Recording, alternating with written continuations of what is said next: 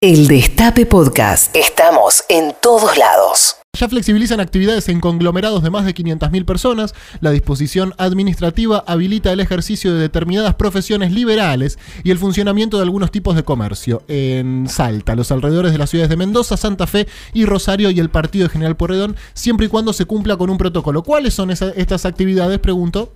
Bueno, hay de todo, pero profesiones liberales como... Abogados.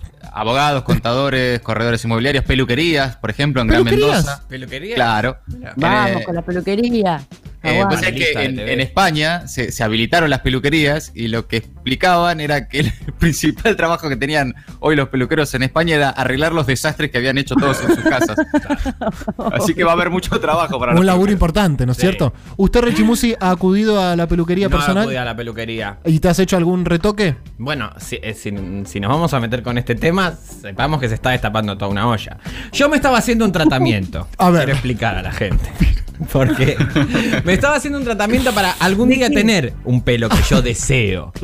Yo no tengo ningún problema en renunciar a cualquier otra cosa con tal de De tener, tener pelo. ¿Qué pelo te gustaría Uf, tener? to- Una, una muchedumbre de pelo, una cosa. ¿Tipo quién? gigante. Ah. ¿Tipo quién? Así, ¿cuál es ¿tu referencia capilar cuál es? Ay, Dios, este, no sé. se me- Gasalla. No, Gasalla no tiene pelo, Pedro. Nombrame Gasalla a ya mí, Ricky. tiene un. ¿Eh?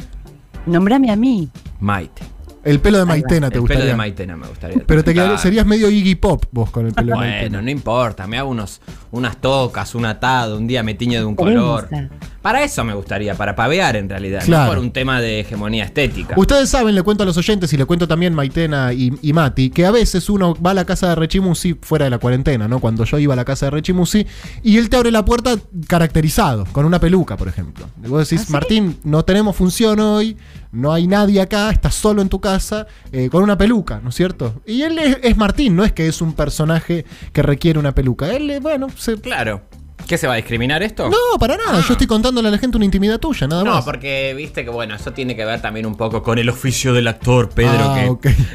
Mira, es un oficio tan amable en algunas cosas y tan hijo de puta en otras. Claro, qué el actor que oficio. sos vos, eh. Viste, la, la- la vivís lunga, la, vivís- la vida en el arte es lunga. Claro, Pedro, es claro. lunga. La vida en el escenario. No, No, pero te parece una peluca y de repente se te- ves que se te acomoda el cuerpo porque, bueno, esto es, es el oficio del actor real. Entonces empezás a ver un personajito, una cosita.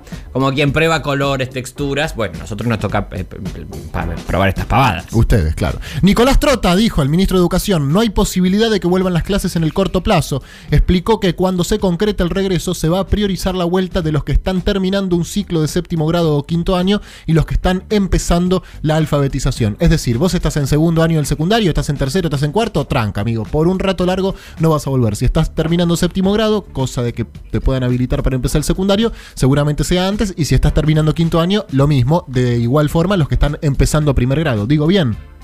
Sí, esta mañana en el Destape Radio confirmó Trota que las clases normales, dijo, volverán, no volverán, hasta que no haya una vacuna contra el coronavirus. Ya hinchó las pelotas, me parece Trota también, de que le pregunte cuándo vuelven las clases. Medio que tiró, ¿sabés qué? Cuando haya vacuna, no me jodas más. Claro, Entonces, cuando haya problema vacuna. otro ministerio él. Exacto, que lo resuelva. Bueno, que lo resuelvan los otros también. Yo tengo que aguantar estos pibitos que son insoportables. Insoportables, de primero, de segundo. Así dijo. Así dijo. Vuelven las clases cuando hay vacuna. Pregúntenle a, Pregúntenle a la gente a de las Salvareza, a vacunas. Salvareza. Yo no puedo a hacer Ginés. nada. Claro.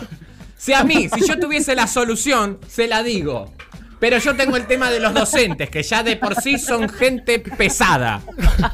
Los niños, que se portan para el orto. Los padres, o sea, son tres gremios, los peores tres gremios de la Argentina. Eh, No dijo eso el ministro de Educación. No dijo No eso. aguanto más. No lo dijo así No exactamente. puedo educar así. Yo así no puedo educar. Así no se puede educar un país. Patricia Ulrich, su amiga, Sí. dijo: Si el que quiere salir de la cuarentena quiere matar gente, entonces Alberto Fernández quiere matar gente. Es lindo. No. razonamiento. Dijo Patricia. No, Patricia ya desquiciada. ¿Cómo vas a hacer para caracterizar una.? Este, ¿qué dije? A ver. Dijo usted. Si el que quiere salir de la el que cuarentena. quiere salir de la cua- cuarentena. quiere matar gente. Quiere matar gente. Entonces Alberto Fernández Entonces Alberto Fernández quiere matar gente. quiere matar gente. ¿Por qué? Porque estoy eh, porque ahora estoy cursando pensamiento científico. Ajá, en el CBC Ah, está En haciendo. el CBC. Sí. Estoy haciendo el CBC. Lo- Entonces eso estoy es aprendiendo- introducción al pensamiento científico. Introducción al pensamiento. Claro. Esto era, ¿cómo llamaba? Popper. Bueno, cada uno toma lo que quiere. No, Popper, digo. O sea, no vamos a decir, eh, digamos, cada uno con su tema eh, adentro de la casa. Bien, el ¿Por qué Popper. dilata? Eso tienen que saber. ¿Qué cosa? El ano. El popper dilata el ano. Bueno, y no por se favor. habla de eso en el país. Alberto Fernández no está diciendo, el gobierno no está diciendo que el popper deja el ano Bueno, abierto, bueno, abierto, bueno, bueno, bueno, abierto. por Patricia, favor, por Patricia. favor. Patricia, por favor, tranquila. Bueno, eh, el Congreso sesionará el sábado por la mañana. Sí, y bueno, ¿qué va a hacer? Le tocó, ¿no? Qué difícil, ¿no? Sábado a la mañana. Sábado a la Es que- mañana. es que ayer probaron y. Y anduvo no, mal. No anduvo muy bien. No anduvo La viste bien. que las conexiones a internet. No podés tener una reunión por Zoom y que querés hacer una Claro, sesión de- una Cámara de 273 Diputados. diputados, imposible. Bueno, Calcaterra, Tranquilo. primo de Macri, tiene bonos de deuda y aceptó la oferta del gobierno. Mira qué bien. Mira, Aceptó Calcaterra. patriota. Un patriota, ahí está. Ahí está, Eso- haga esos son patria, los garcas que queremos. sea un. Sea un calcaterra, testaferra, como lo dice el perro Berbisky. Científicos argentinos desarrollaron un test para identificar anticuerpos del coronavirus. Somos el octavo país en el mundo que tiene esto después de un montón de países muy importantes como Japón, Rusia y no sé cuántos más. Chicos, ¿por qué en vez de diseñar tanto test no diseñan la vacuna? Bueno, Martín, no es tan fácil. No, evidentemente. bueno, porque todo es el show del test. Parece que no ha sido clara la indicación a la comunidad científica. ¿Cuál, a ver, di- ¿cuál es la indicación? La indicación es encuentren la solución a este calvario en que nos han metido ustedes mismos. Porque yo esta de que un murciélago, un pangolín y una sopa, no. No. Entonces, si van a seguir diseñando test, eh, diseñen la vacuna. Perfecto, ese es tu pedido. Ese es mi pedido. Bien, rechimucia a la comunidad científica. Así, carta abierta. Carta abierta a la comunidad científica. Inventen la solución a este problema en que nos metieron. Perfecto, bueno, se viene la marcha contra el comunismo. Sí, ¿Sabías? voy a asistir. Vas a asistir. Sí. Eh, ¿Cómo te la vas a perder? Claro. Claro, obvio. ¿Vas a ir caracterizado de algo o así al Pero natu? ¿dónde es? Si no Do- se puede ir. No sé, ¿dónde es? Las esquinas. En las esquinas. En todas las esquinas. En, en la que vos quieras, sí. Lo que pasa No, chicos, Es, de es verdad. amplia la convocatoria. Es amplia. ¿Cuándo es esto? ¿Hoy? Sí, hoy a la tarde, no sé, tipo 7 de la tarde se supone que. ¿Y que te paras a la esquina? Así. No sé cómo es. No sé, ¿qué- ¿Cómo es? Como hicieron ayer entiendo. los- ¿Pero por qué contra el comunismo? Pregunto de verdad, fuera de toda sorna. ¿Por qué contra el comunismo? ¿Qué tiene que ver el comunismo en todo esto? ¿Que Alberto es comunista ahora? Eh, el control del Estado ya, bueno, eh, los hizo flashear que hay comunismo en la Argentina. Ah. Uy, Y qué ellos quieren ser pena. libres, quieren ser libres, salir y, y contagiarse, no sé qué quieren. la Mirá verdad no vos. tengo idea. Che, me sorprende mucho la noticia que tengo acá para leer a continuación. Brutal ataque al trinche Karlovich para robarle la bicicleta. Está internado en coma. ¿Sabes, Martín, quién fue el trinche Karlovich? No, no, no, te iba a preguntar. Colombati, ¿conoces ¿Jugador la de historia? Un jugador de fútbol, Maite, ¿la- ¿lo conoces al Trinche Karlovich? Ni idea. Bueno, dicen, es, es como un mito que hay en la Argentina, de que hay un- una persona que jugaba mejor que Maradona, que era el Trinche Karlovich, un rosarino, digo bien, de Central Córdoba jugaba. Sí, No recuerdo, no recuerdo. Central Córdoba.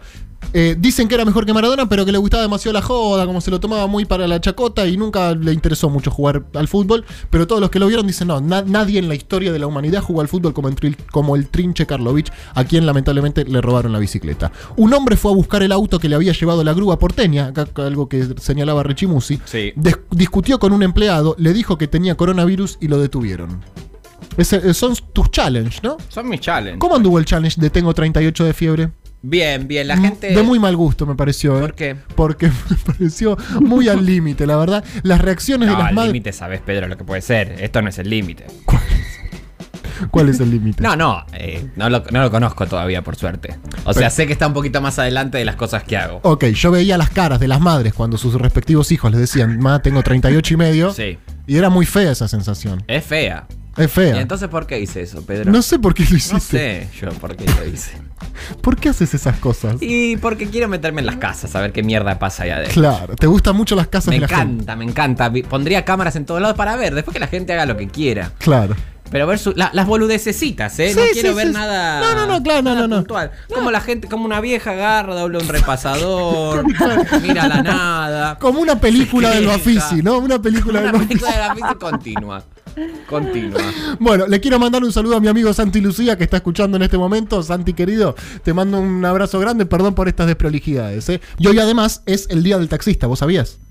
Eh, no, no sabía. O sea, sí sabía porque vine y vi unas tortas alucinantes. ahí. Exactamente, que me trajeron los compañeros de los taxistas acá. Por eso le quería aprovechar, porque viste que el taxista es un gran contador de historias. Sí. Es un gran eh, inventor de anécdotas. Cosas que te hayan contado en un taxi o que te hayan pasado en un taxi. No te Sí. estoy preguntando a vos, Rechino, Ah, no, no. Le estoy preguntando a la gente 11 25 80 93 60. Yo recuerdo una vez me subí a uno que me contó que una vez en River hubo una huelga de jugadores. eh, esto algún por ahí periodista deportivo especializado lo puede confirmar. Alrededor de circa de década del 70, los jugadores profesionales hicieron una huelga y en River jugado la reserva. Y parece que hubo un pibe que jugó 7 partidos y metió 9 goles. Y a mí me llevó en el taxi. Eso me contó. Me dijo, yo jugué en la primera de River, 7 partidos, metí 9 goles. Mierda, ¿nunca más jugaste? No, nunca más. Jugué esos 9 partidos nomás. Mira, bueno, genial. Cosas que te hayan contado los taxistas, que hayas aprendido en un taxi o historias de taxis. 11 25 80 93 60. 28 minutos pasaron de las 13 horas. Ya es momento de escuchar un poquitito de música. Un temazo hermoso. Te lo dedico, Maite, para vos este, ¿eh? Gracias. Esto es Pipi. Te llevo para que me lleves. Gustavo Cerati cantando acá en Patrulla Perdida hasta las 3 de la tarde. Estamos al aire.